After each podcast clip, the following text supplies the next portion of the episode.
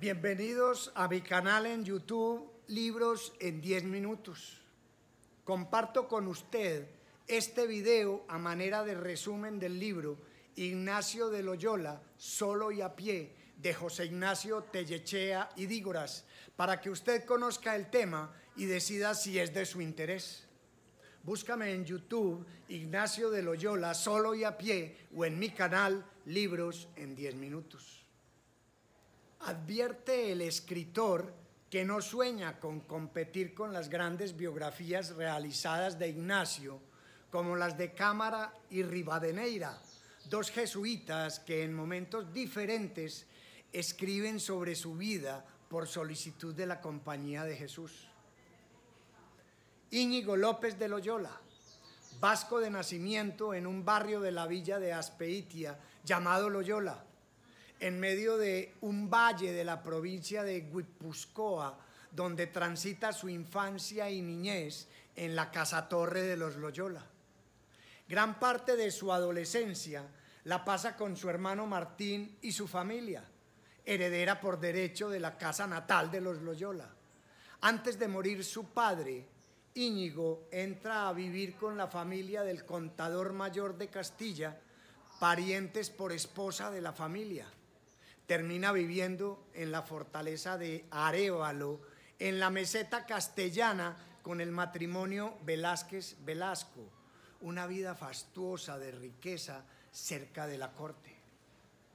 Años más tarde, a la muerte de su protector Juan Velázquez de Cuellar, la familia entra en desgracia e Ignacio inicia una nueva etapa de su vida en Pamplona, en los palacios del duque de Nájera, virrey de Navarra. Permanece por tres años a su servicio y en su ejército. Combate en la batalla de Pamplona con las tropas castellanas en la reconquista de Navarra apoyada por los franceses. Con claridad meridiana de no poder defender la fortaleza de Pamplona, entra a la batalla con rayana locura y como decía Unamuno, fue como un Don Quijote en uno de sus tantos lances de su vida. Herido en su pierna derecha, regresa a Loyola molido y descalabrado al mejor estilo quijotesco.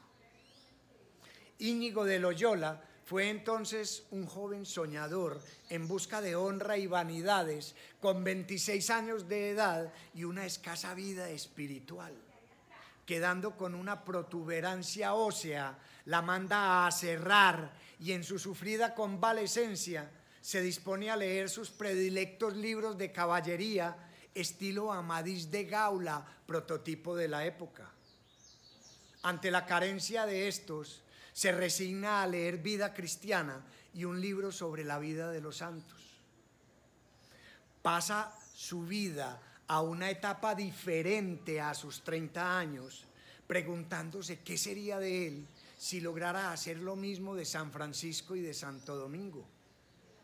Poco a poco va entrando en inclinación espiritual, soñando en ir a Jerusalén como peregrino y en penitencia. Construye su ruta para ir allí y parte a Tierra Santa. En el trayecto Loyola Navarrete Montserrat inicia el despertar hacia una nueva vida. Cuenta que ve a la Virgen con el niño Jesús, recibiendo así consolación y asqueando su vida pasada de sus pecados de carne y demás. Se encamina a la paz y libertad para olvidar sus pecados. Se da cuenta de que solo debe pensar en hacer y hacer grandes cosas, como el que más y el mejor, colocando así la semilla de lo que más tarde será el magis ignaciano, como un más de calidad más que de cantidad. El hacer todo a tope para aumentar la propia capacidad y competencia del individuo, poniéndolas al servicio de los demás invita a utilizar lo que él llama el discernimiento espiritual o capacidad de distinguir el mejor juicio que permita escoger la mejor decisión para la mayor gloria de Dios. este último, el llamado AMDG, que se consigna en el tiempo como una frase muy característica y especial de la compañía de Jesús. En Montserrat, en la provincia de Barcelona, tras días de confesión, se despoja de sus pecados ante su confesor y de sus armas y vestiduras ante la Virgen de la Moreneta, patrona de Cataluña. Se desvía a Manresa, una pequeña villa algodonera de mil habitantes a 65 kilómetros de Barcelona y permanece allí durante 11 meses. Un mes en el hospital ayudando a los enfermos y 10 meses en una cueva donde en medio de meditación se transforma en peregrino mendigo.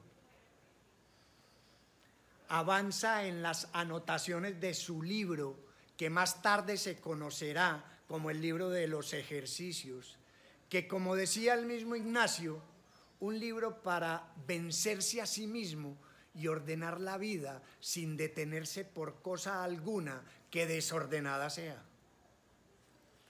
entra en crisis y rechaza el gusto por el rezo e incluso piensa en el suicidio. Pero caminando a orillas del río Cardoner, entra como el despertar de un sueño y abre sus ojos al entendimiento. Entra Dios a él y él a Dios y se encamina suavemente hacia donde él mismo no lo sabe. Prosigue con su ruta Barcelona, Roma, Venecia, Chipre y finalmente Jerusalén. Llega a la ciudad santa y visita los lugares soñados que incluyen Belén y Jericó durante 20 días. Regresa a Barcelona y estudia durante dos años y recluta a sus primeros seguidores que posteriormente desaparecen del escenario. Es llamado por la Inquisición para pronto ser exonerado va hacia Alcalá y entra a estudiar en su universidad durante año y medio. Nuevamente es apresado durante mes y medio y dejado en libertad con la prohibición de seguir adoctrinando a las gentes. Pasa a Salamanca, evadiendo la jurisdicción de Alcalá, y vive lo mismo allí bajo el ojo acusatorio de la Inquisición. Finalmente termina en París a sus 40 años de edad. En París estudia artes en el Colegio de Santa Bárbara de la Universidad de París, conocida también como la Sorbona.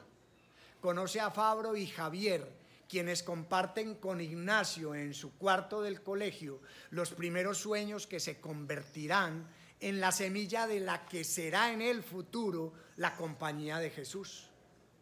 Se suman al pequeño grupo Laínez, Rodríguez, Salmerón y Bobadilla definen en sus reuniones el propósito de ir a Tierra Santa como peregrinos para consagrarse a Dios y salvar vidas. El grupo se fija el objetivo de estudiar teología y se encaminan a Roma.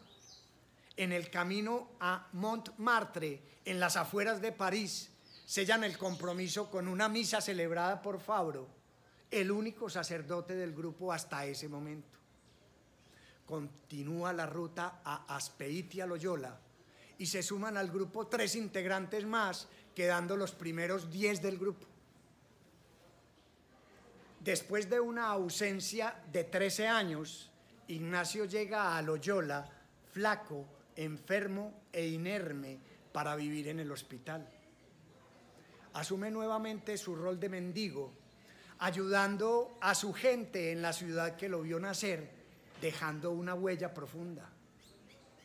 Continúa su ruta por Pamplona, Génova, Bolonia y Venecia, para más tarde el grupo encontrarse con él y presentarle tres nuevos integrantes, de los cuales solo uno quedaría en el grupo.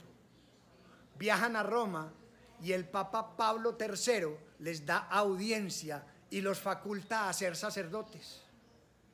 Les da licencia para ir a Tierra Santa, pero al regreso a Venecia para su embarque a Jerusalén, encuentran tensiones entre Venecia y Turquía y desisten del viaje soñado.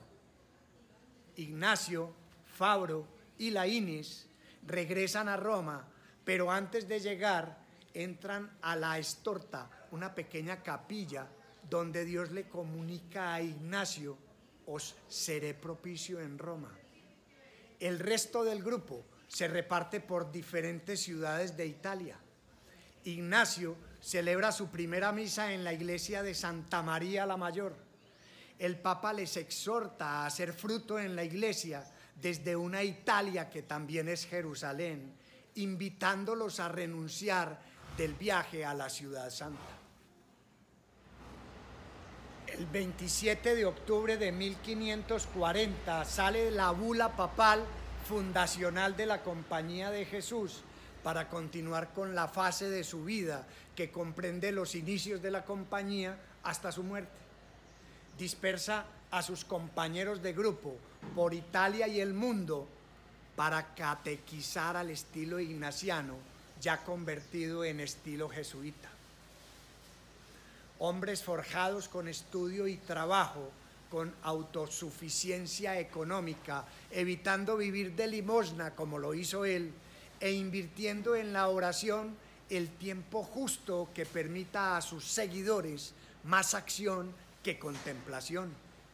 Ignacio va encapsulando poco a poco las constituciones que regirán la compañía con un código de conducta en lo legislativo, lo social y lo jurídico.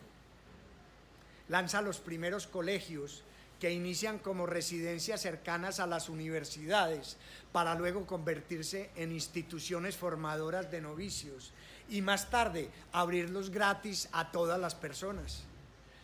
Con académicos jesuitas del Colegio Romano se diseña un método educativo conocido como plan de estudios que permite abarcar todos los campos del saber extensivo a todos los colegios fundados en las diferentes ciudades. El colegio romano se convierte en la Universidad Gregoriana y al año siguiente se funda el Colegio Germánico, cuyo propósito es recuperar la iglesia alemana que se alejaba hacia la reforma de Lutero para ir sembrando la semilla de lo que posteriormente se llamará la contrarreforma.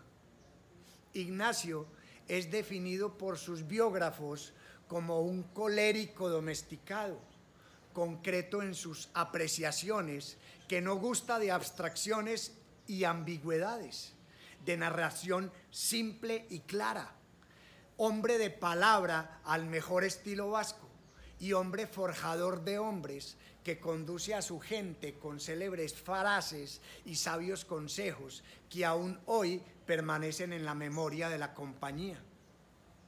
Frases como buscar a Dios en todas las cosas, hacer los vestidos al tenor del paño del que se dispone, medir las cosas desiguales con igual medida, hacer confianza de la gente ofreciendo verdadero amor con palabras y obras amorosas, condescender con lo que no sea contra Dios, entrar con la de ellos para salir con la de nosotros, hablar poco y tarde oír largo y con gusto. En fin, interminables frases formadoras y forjadoras para sus seguidores. Llega el concilio de Trento y la Inés y Salmerón son designados a participar en él. Son instruidos por Ignacio a orar mucho por el concilio a no aferrarse a juicios propios, dando razón a las partes para hacerse con todos y no apasionarse con ninguno, procurando el buen ambiente en todas partes. Una especie de invitación a hacerlo políticamente correcto, pero con ahínco en identificar el camino adecuado para la mayor gloria de Dios, confiando en el corazón, pero usando la cabeza. Pronto brillan en sus intervenciones y su paso por el concilio sirve a la compañía como plataforma de su existencia ante el mundo. Ignacio entra a la última etapa de su vida bastante enfermo y deteriorado físicamente, y muere a las 7 a.m. el 31 de julio de 1556, solo y sin acompañante alguno, después de repetidos amagues de muerte. Las dos preguntas que yo me hago después de leer el libro son, ¿hasta qué punto los docentes, tanto sacerdotes como laicos, de los colegios jesuitas en el mundo y particularmente en América, han interiorizado la visión, misión y valores de Ignacio de Loyola para continuar con su obra? ¿Hasta qué punto el magis ignaciano aplicado hoy en los colegios jesuitas ha permanecido fiel al germen sembrado por Ignacio?